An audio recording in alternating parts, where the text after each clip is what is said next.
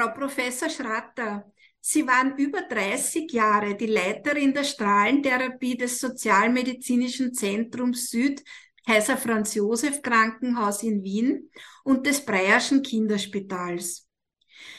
Das komplementärmedizinische Zusatzangebot an der Strahlentherapie im Kaiser Franz Josef Krankenhaus umfasst Akupunktur, psychologische und psychotherapeutische Gesprächsführung und bietet so eine ganzheitliche, ausgerichtete Gesamtbetreuung der Patientinnen. Das klingt wirklich sehr interessant. Frau Professor, vielen herzlichen Dank, dass Sie sich für das heutige Interview Zeit genommen haben. Frau Professor Schratter, was genau kann man sich unter Strahlentherapie vorstellen? Oder Rad, beziehungsweise nennen wir es Radioonkologie. Ja, wie ich begonnen habe, vor 44 Jahren an der Universitätsklinik hat es noch Strahlentherapie geheißen. Äh, das hat sich dann, im Laufe der Zeit zu dem Wort Radioonkologie entwickelt, weil wir ja Onkologen sind, wie alle Onkologen, die Krebsbehandlungen durchführen.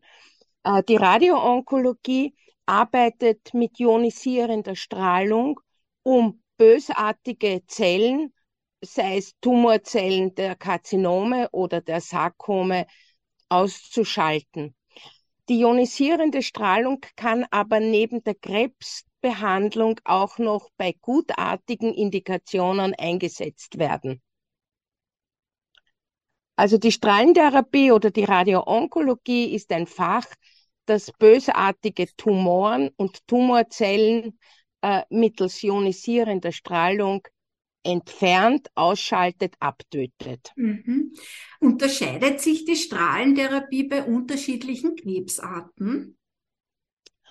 Ja, es gibt ganz unterschiedliche Konzepte und abhängig von der Tumorentität von der Biologie der Zellen werden unterschiedliche Strahlenarten eingesetzt oder auch unterschiedliche Dosierungen. Darum haben wir ja auch die Möglichkeit, dass wir entweder mit Linearbeschleunigern und Photonenbestrahlung behandeln, mit Brachytherapie oder mittels den neuen Möglichkeiten der Highlight-Partikeltherapie. Mhm. wie sie auch im Med-Austron eingesetzt wird. Mhm. Äh, Menschen haben oft Angst vor der Radioaktivität. Ist diese Angst gerechtfertigt? Die Angst ist gerechtfertigt, aber nicht in der Radioonkologie. In der Radioonkologie wird Strahlung ganz gezielt und nur dann eingesetzt, wenn der Patient auch von der Strahlung, also von der ionisierenden Strahlung, äh, profitiert. Mhm. Äh, was ist eine Brachytherapie und wann kann diese Therapie eingesetzt werden? Eine Brachytherapie ist, wie schon der griechische Name Brachy kurz, also eine Kurzdistanztherapie, wo an den Tumor oder an das Tumorgeschehen oder an das ehemalige Tumorgeschehen direkte Strahlenquellen herangebracht werden. Früher war das Radium, Heute wird das mit dem Afterloading-Verfahren äh, vor allem bei gynäkologischen Tumoren eingesetzt. Mhm, mhm. Äh, die Bestrahlungen des Kopfes bekommen Patientinnen äh, da einen Strahlenhelm aufgesetzt. Stimmt das? Also die bekommen eine sogenannte Maske aufgesetzt. Die werde ich dann auch in meinem Vortrag zeigen. Ja. Äh, das sind individuell angefertigte äh, Immobilisierungen, dass der Patient sich während der Bestrahlung nicht bewegen kann. Das ist ganz wichtig, weil gerade im Kopf so viele wichtige Strukturen vorliegen, die man schonen möchte. Und es wird ja in der modernen Radioonkologie auf Millimeter genau bestrahlt. Und wenn sich da der Patient auch nur minimal bewegen würde, könnte es zu Veränderungen in kritischen Strukturen kommen. Und deswegen bekommt er diese individuelle Immobilisierung, also diese Festsetzung des Kopfes, dass er diesen ja nicht bewegen kann. Mhm. Wie kann man Betroffene unterstützen, die unter Platzangst leiden? Also da gibt es verschiedene Möglichkeiten, entweder durch Beruhigungsmittel oder auch psychologisch oder mittels Entspannungstechniken. Mhm. Die muss man aber vorher üben wahrscheinlich. Das muss man vorher mit dem Patienten besprechen. Bestrahlung noch ein, ja. ein Gespräch geben. Äh, wodurch kommen bei der Kopfbestrahlung empfundene Gerüche und Bilder zustande? Es kann zustande kommen. Es äh, wird immer wieder vom Patienten berichtet, äh, möglicherweise durch eine Aktivierung von entsprechenden Hirnzentren, die dann bei den Patienten im Kopf diese entsprechenden Bilder oder Gerüche auslösen. Mhm. Mhm. Frau Professor, vielen Dank für die Beantwortung meiner Fragen. Sie haben einen Vortrag für uns vorbereitet. Ich freue mich sehr, dass Sie uns den jetzt präsentieren. Frau Professor, darf ich Sie bitten? Ja, herzlichen Dank für die Einladung. Ich darf Ihnen heute meine langjährige Erfahrung der Strahlentherapie aus dem Kaiser Franz Josef Spital, derzeit Klinik Favoriten, wo ich bis Jänner 2022 die Leitung inne hatte, vorstellen. Ähm, die Radioonkologie und ganz bewusst habe ich Ihnen aus Bozen angefertigt dieses Bild mitgebracht, ist so vielfältig, hat so viele Möglichkeiten, hat so viele Diversitäten, dass ich dieses Bild sehr interessant finde, um Ihnen zu zeigen, was alles Radioonkologie kann. Nun, die moderne Strahlentherapie stellt sich heute aus verschiedenen Gerätschaften zusammen, die ich Ihnen hier kurz aufgezeigt habe. Äh, die konventionelle Strahlentherapie in den Strahlentherapieabteilungen oder in den Radioonkologie-Abteilungen in der ganzen Welt haben als Kernstück einen sogenannten Linearbeschleuniger. Das ist ein Beschleuniger, der Photonen und Elektronen erzeugen kann, um dem Patienten eine Tumortherapie damit angedeihen zu lassen. Diese modernen Linearbeschleuniger Entschuldigung, haben die Möglichkeit, dass im Bestrahlungsraum auf der Bestrahlungsliege, die meistens eine 6D-Liege ist, also in sechs Parametern bewegbar ist, platziert, äh, der Patient wird da platziert. Hier sehen Sie die Möglichkeit, dass mit diesem modernen Linearbeschleuniger am Beschleunigertisch selbst eine Computertomographie angefertigt werden kann um den Bestrahlungsplan, der gemacht wird und auch die Positionierung der Bestrahlung ordnungsgemäß zu verifizieren. Äh, die modernen Beschleuniger verfügen auch über ein sogenanntes Realtime-Positionierungssystem, ein sogenanntes Katalyst, äh, über die Möglichkeit, dass Atemtriggerung durchgeführt werden kann. Das heißt, dass Bestrahlungen nur in einer bestimmten Atemphase erfolgen können. Früher haben wir mit diesen Linearbeschleunigern auch intraoperative Strahlentherapie gemacht. Da wurde direkt ein Tubus an die operativ äh, freigelegte Region mit dem Chirurgen gelegt äh, und dann von innen her bestrahlt. Heute verfügen moderne Radioonkologien über fahrbare Linearbeschleuniger, die in den Operationssaal hineingeführt werden können, so dass während einer Operation dann vom Chirurgen und dem Strahlentherapeuten eine Bestrahlung direkt im Operationssaal erfolgen kann. Moderne Radioonkologien äh, verfügen zum Teil auch über sogenannte Brachytherapie. Die Brachytherapie ist ebenfalls ein operativ durchgeführter Bestrahlungseingriff, der entweder intrakavitär erfolgt, das heißt an präformierten Wegen, wie es in der Gynäkologie hauptsächlich heute noch angewendet wird, oder interstitiell, dass man mit sogenannten Applikatoren oder Nadeln in das Gewebe eingeht. Hier haben Sie eine Brust, wo solche Applikatoren eingeführt werden, dass die Brust von innen bestrahlt werden kann. Hier haben Sie eine Röntgenaufnahme dazu von einem Halsbereich. Äh, aber Das sind sogenannte temporäre Brachytherapien. Da werden die Strahlentherapien eingebracht, es wird bestrahlt und dann werden sie wieder entfernt. Es gibt aber auch permanente Brachytherapien, interstitielle Brachytherapien. Da werden strahlende kleine Metallseeds in den Bereich eingebracht, verweilen dort, verbleiben auch und bestrahlen in dieser Region.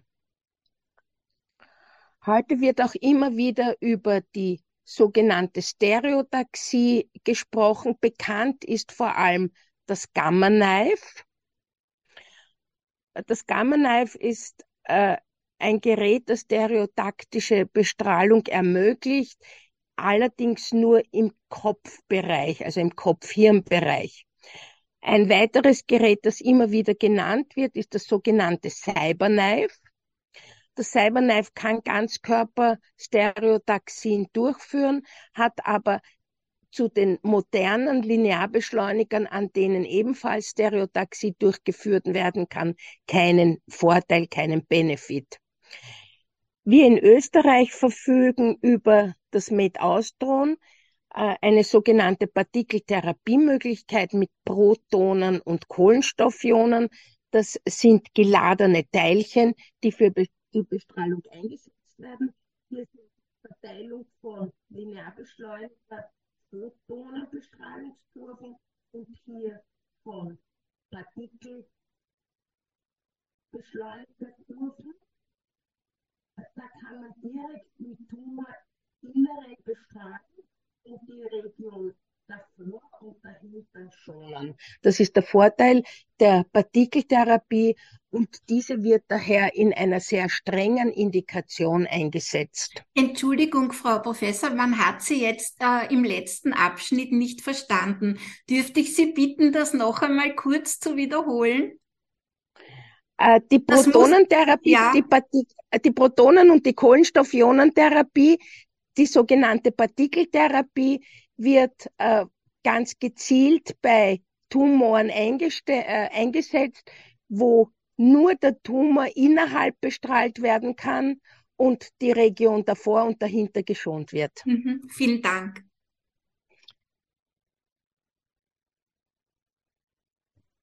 Nun, die moderne Teletherapie mit Linearbeschleuniger, die allerorts in Radio, Radioonkologien auf moderne Art und Weise durchgeführt werden kann, gliedert sich in eine sogenannte kurative, das heißt heilende Behandlung für den Patienten und in eine sogenannte palliative Therapie auf. Palliativ heißt lindernd, wenn der Patient eine systemische Erkrankung hat, dass man dann gezielt dort, wo er Probleme hat, bestrahlen kann. Die modernen Therapieverfahren in der Teletherapie sind die intensitätsmodulierte Radiotherapie, die Volumetric Modulated Arc Therapie, also VMAT-Therapie, wo man über sich bewegende Arc-Bestrahlungen kleinvolumig unter weitgehender Schonung der übrigen Organe bestrahlen kann. Mit dieser Methode kann man auch simultan eine sogenannte Dosiserhöhung integrieren. Das heißt SIP, IMRT oder SIP, Format, simultan integrierte Boost-Format. Mhm. Da sehen Sie hier zum Beispiel einen Patienten mit Hirnmetastasen, wo man die großen erfassbaren Metastasen im MR mit einem zusätzlichen Dosis, mit einer zusätzlichen Dosis aufsättigen kann. Bei diffuser Behandlung des Gehirns, also dort, wo noch subklinische Zellen vorliegen, bekommt der Patient weniger an Dosis dort, wo klinisch fassbare Metastasen sind, bekommt er ein höheres Maß an Dosis, also eine sogenannte simultan integrierte Boost-Bestrahlung.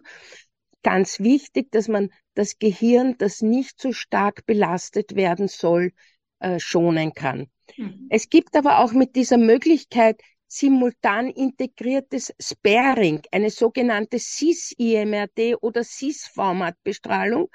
Das sieht man zum Beispiel hier bei dieser Metastasenbestrahlung, wo man das Myeelon aussparen kann. Das Myeelon kann ausgespart werden und die Knochenmetastase rundherum wird mit einer hohen Dosis belastet.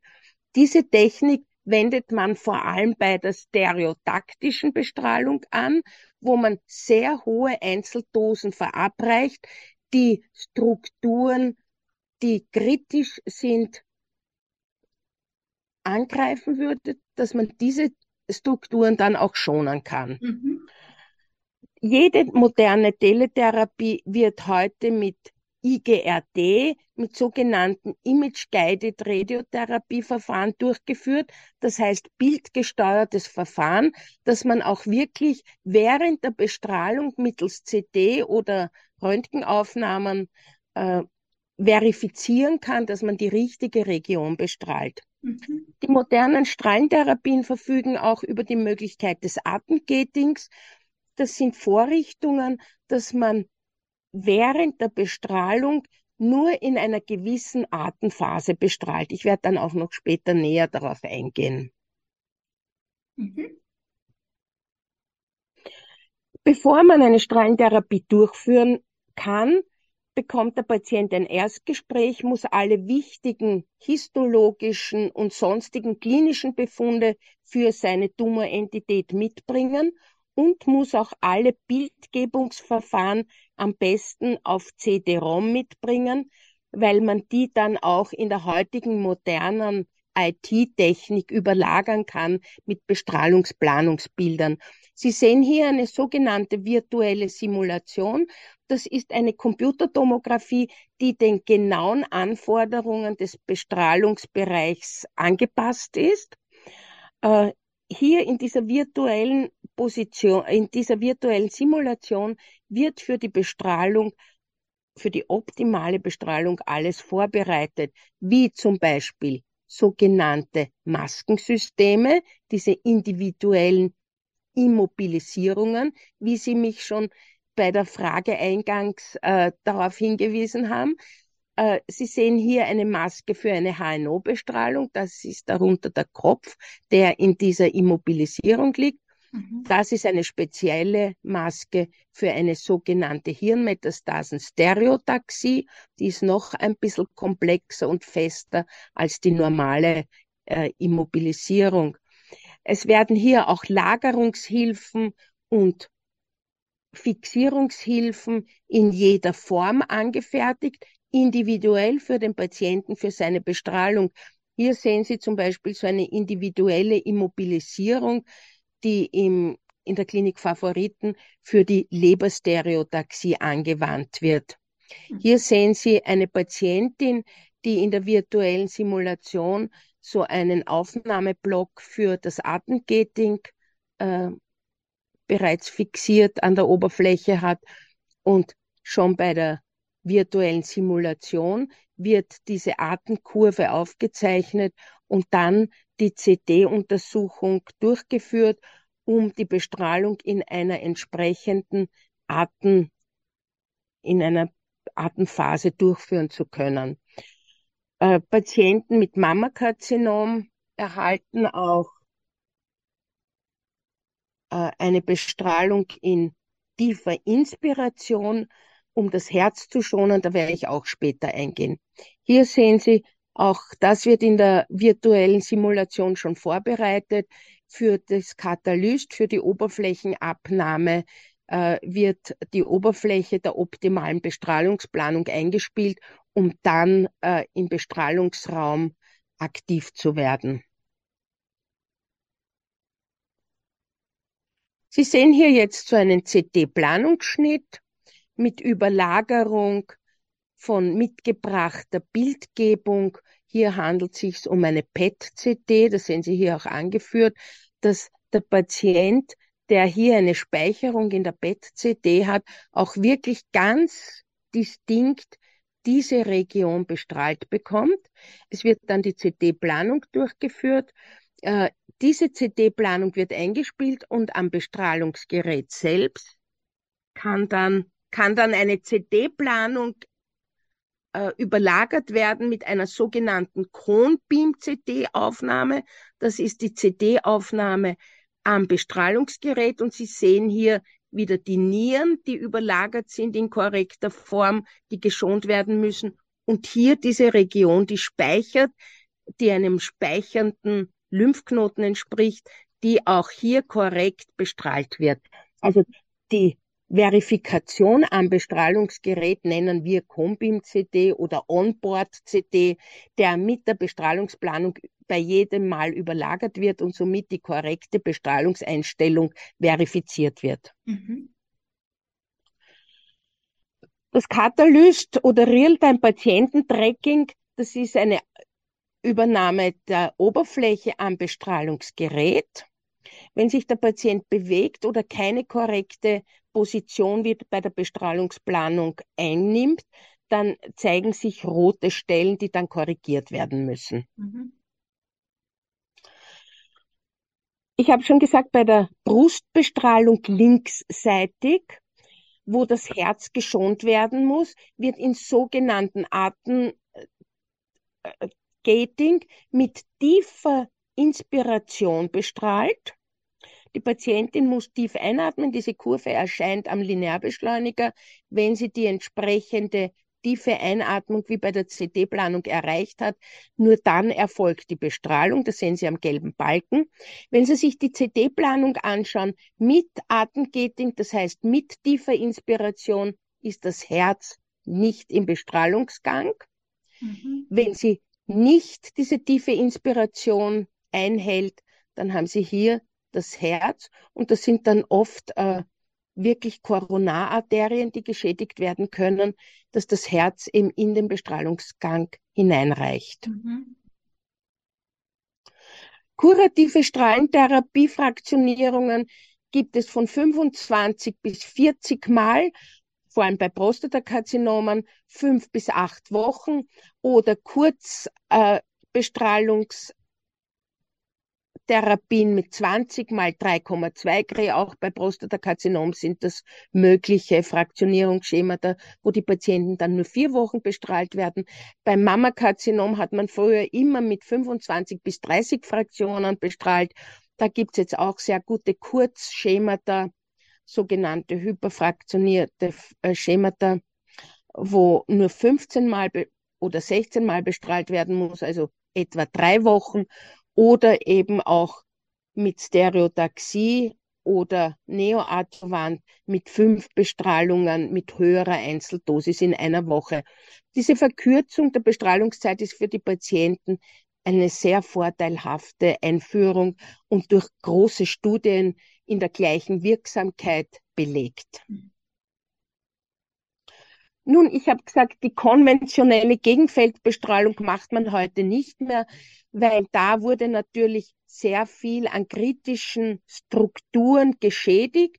Äh, man ist dann äh, in, in der Klinik Favoriten haben wir 1996 die erste voll digitalisierte Strahlentherapie eingeführt mit der Möglichkeit einer sogenannten intensitätsmodulierten dynamischen Bestrahlung. Wir waren damals weltweit die Ersten, die diese volle Digitalisierung hatten mit allen Vorteilen. Und hier sehen Sie eben, wie hier über verschiedenste Bereiche eingestrahlt wird. Und dort, wo kritische Organe sind, wird weniger eingestrahlt. Dort, wo keine kritischen Organe sind, mehr eingestrahlt. Und man hat dann ein sehr schönes Verteilungsmuster. 100 äh, Prozent der Dosis im Behandlungsvolumen und aufgeteilt nach kritischen Organen die Dosis in den umgebenden Nachbarbereichen. Das ist der Vorteil der IMRT und der VMAT-Bestrahlung. Bei der VMAT-Bestrahlung bewegt sich das Gerät um den Patienten, also diese ARC-Therapie, und da hat man eine noch bessere Verteilung und Möglichkeit der Schonung. Im Bereich der Bestrahlung, also bessere Dosierung im Tumor, homogenere Dosierung, höhere Dosierung und bessere Schonung der Umgebungsareale. In der CD-Planung sehen Sie, wie wir das uns anschauen können in verschiedenen, in verschiedenen Ebenen. Mhm. Hier sehen Sie jetzt eine Planung eines Prostata, äh, eines Pankreaskarzinoms mit Leberschonung, mit Darmschonung, mit Nierenschonung, mit Myelogenschonung. Also eine absolute Rundumschonung bei homogener hoher Dosierung, auch bei großen Tumoren intraabdominell, wo man sehr viel kritische Organe hat. Da sehen Sie diese Argbestrahlungsmöglichkeit. Da sehen Sie die Überlagerung mit dem Combeam oder Onboard-CD während Bestrahlung, dass man da wirklich verifizieren kann, dass das K genau passt und die Bestrahlung dort erfolgt oder das äh, Dosisvolumen dort erfolgt, wo notwendig und die Schonung an den kritischen Organen. Ja, die Vorteile der IMRD und der Formatbestrahlung habe ich schon gesagt. Dosisoptimierung im Zielgebiet, Dosishomogenisierung, Risikoorgan, Dosisreduktion. Es ist allerdings eine sehr komplexe Planung äh, und eine sehr komplexe Bestrahlungstechnik.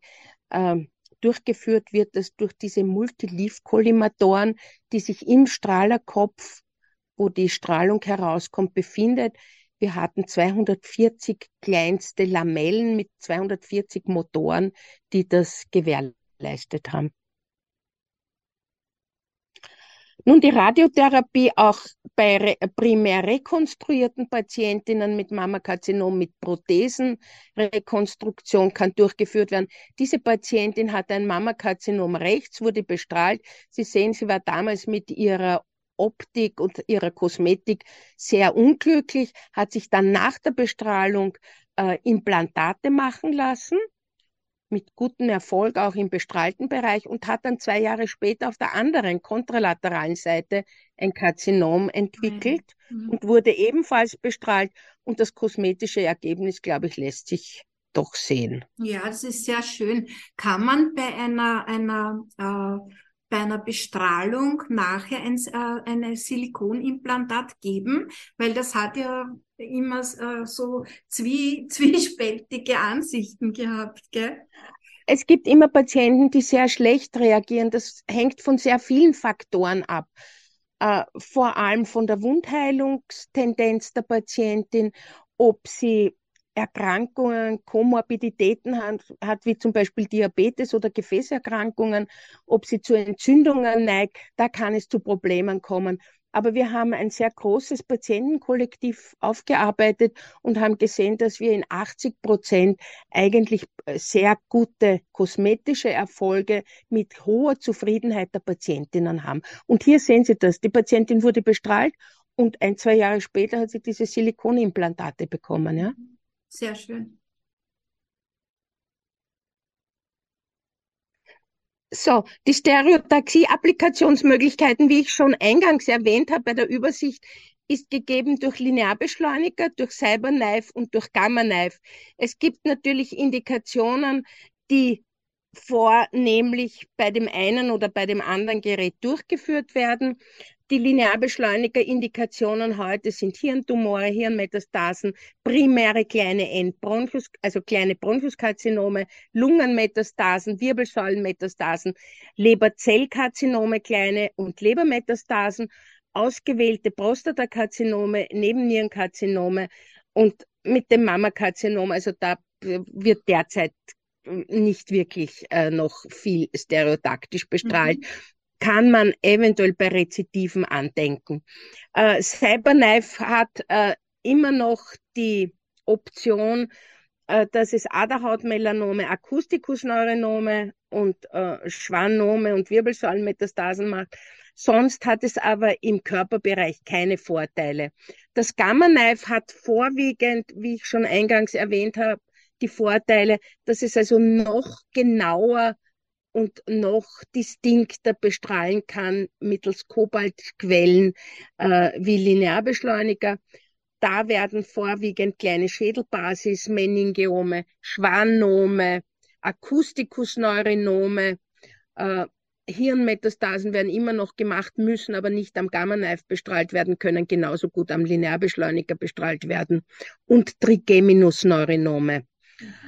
Äh, das Gamma-Knife hat den Nachteil, dass es, wie ich schon sagte, nur im Hirn- und Schädelbasisbereich bestrahlen kann. Mhm. Da sehen Sie jetzt, wie so ein Linearbeschleuniger äh, Aufsatz für die Stereotaxie mit dieser distinkten, sehr engen Maske aussieht, für eine Hirnmetastasenbestrahlung.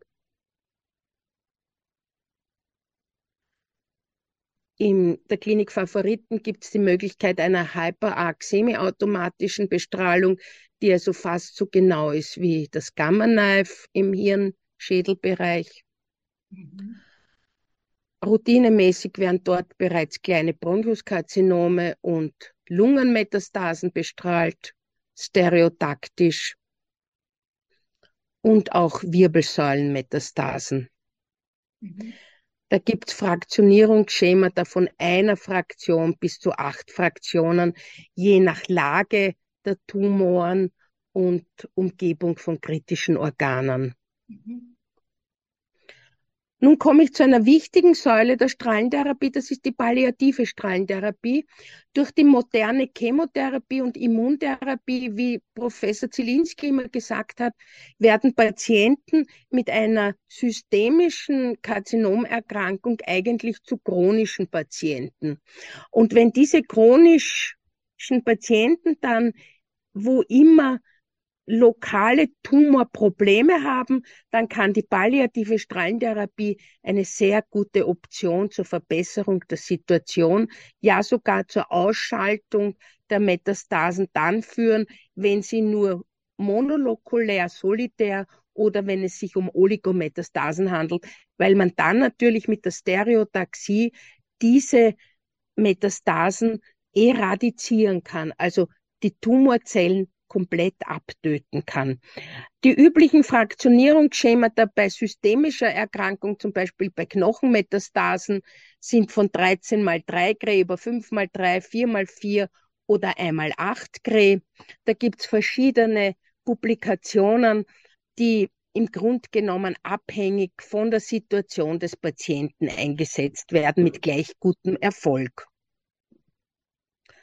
Sie sehen hier noch einmal ein Bild, das hat mir die Frau Primaria Steffald zur Verfügung gestellt, dass die Oligometastasierung sehr gut mittels Stereotaxie behandelbar ist, aber auch die systemische Metastasierung durch diese modernen Beschleuniger äh, eine sehr gute Option haben für Langzeitüberleben ordnungsgemäß mit relativ wenig Nebenwirkungen bestrahlbar zu werden. In der palliativen Strahlentherapie haben wir natürlich auch Indikationen wie zum Beispiel exulzerierte Tumoren, die sehr gut ansprechen und für die Patienten eine hohe Form von Lebensqualität wiederbieten. Wenn Sie sich zum Beispiel diese Patientin anschauen, die ein ausgedehntes äh, Brustwand Axillarrezidiv hatte, das natürlich Putriden, Fötor ausgestoßen hat, die ist dann bei uns mit einer sehr komplexen, mit einer sehr komplexen VMAT-Bestrahlung. Sie sehen hier die Bestrahlungsdosisverteilung behandelt worden mit sehr gutem Erfolg und kompletter Abtrocknung dieses Rezidivs. Mhm. Hier zum Beispiel ein Patient mit einem ausgedehnten HNO-Tumor, der zur äußeren Exulzeration geführt hat. Der Patient hat sich nicht mehr getraut, unter die Leute zu gehen, äh, ist dann bei uns bestrahlt worden und war mit seinem Ergebnis äh, sehr zufrieden. Nun komme ich zu den Entzündungsbestrahlungen, wie zum Beispiel äh, das sogenannte Tennisarm oder die Frosen Schulter, also äh, Periarthrosis humerus scapularis, Verkalkung in der Schulter, wo die Patienten den Arm oft nicht heben können. Da ist so eine Entzündungsbestrahlung sehr wirksam. Äh, Dosierungen sind da in einem viel niedrigeren Bereich wie die äh, Krebsbestrahlungsfraktionierung, Fraktionierungen und Dosierungen. Also so eine Schulterverkalkung wird mit 6 mal 0,5 Gray bestrahlt äh, Keloide zum Beispiel mit 5 mal 2 Gray. Also da gibt's unterschiedliche Bestrahlungsdosierungen, wieder abhängig von der Entität und vom Ansprechen. Nun komme ich zu einem ganz wichtigen Thema, nämlich zur Hautpflege äh, oder die Lokalpflege ist eine der wichtigsten Dinge, die eine Bestrahlung effektiv und positiv äh, werden lassen. Äh, dieses Bild, das sind zwei Hasenohren, die hat mir der Herr Professor Kercher, mein Chef an der Universitätsklinik, zur Verfügung gestellt. Beide Ohren sind mit gleicher Bestrahlungsdosis und mit gleicher Bestrahlungsart, also völlig ident bestrahlt. Hier sehen Sie einen so schweren Strahlenschaden, dass sogar der Knorpel mazeriert war. Und hier sehen Sie lediglich so ein bisschen einen Haarverlust und eine Injektion der Gefäße. Mhm. Äh, das Wichtigste bei der Bestrahlung ist kühlen, kühlen, kühlen. Da gibt es natürlich verschiedene Modalitäten, abhängig von den Institutionen. Aber das Wichtigste ist, dass man während des gesamten Bestrahlungszyklus die Region kühlt und dass man supportive Maßnahmen im inneren Bereich macht, Spülungen auch im gynäkologischen Bereich mit kühlen Spülungen oder auch im HNO-Bereich, weil es sonst wirklich zu schweren Veränderungen kommen kann. Bei den Kurzzeitbestrahlungsschemata wie zum Beispiel bei der Mammabestrahlung mit 15 mal 267 Gray, ist das Maximum der Reaktion oft erst nach Beendigung des Bestrahlungszyklus, also ein bis zwei Wochen nach Bestrahlungsbeendigung. Und da müssen die Patienten aber weiter kühlen, weil es sonst zu starken Veränderungen kommt. Das tun sie dann oft nicht und wundern sich, dass sie so starke Reaktionen haben. Abhängig auch von der Reaktion ist der Hauttyp. Also auch da wird genau entschieden, welcher Hauttyp und dann werden auch Dosierungs- äh, und Fraktionierungsschemata angepasst. Wichtig ist auch, dass der Patient äh, während der gesamten Zeit äh, eine gute Performance hat. Und da werde ich auch im Rahmen meines Vortrages Psychoonkologie darüber sprechen, welche Möglichkeiten es gibt. Und somit bedanke ich mich jetzt. Das Wichtigste ist natürlich die gute Zusammenarbeit mit den Zuweisern. Wir sind ein interprofessionelles Team mit Physikern, RTs, also radiologischen Technologinnen, mit Technikern, mit Ärzten, äh, mit ähm, Pflegepersonal. Und hier sehen Sie die Frau Dr. Steffal, die jetzt das Primariat mhm. nach mir, eine langjährige Oberärztin, die bei uns im Institut gearbeitet hat, das Primariat übernommen hat. Und somit bedanke ich mich für die Aufmerksamkeit. Vielen herzlichen Dank, Frau Professor Schratter. Das war ein großartiger Vortrag man sieht, wie komplex dieses Thema ist und wie, wie vielfältig und wie schwierig auch, ja. Also es ist eine, eine tolle Arbeit, die Sie da leisten und ich kann mich nur bedanken im Namen aller Patienten, dass Sie wirklich so viel Gutes tun. Also herzlichen Dank dafür und danke für Ihre Zeit. Danke für das Interview. Danke auch für die Einladung. Auf Wiedersehen. Auf Wiedersehen.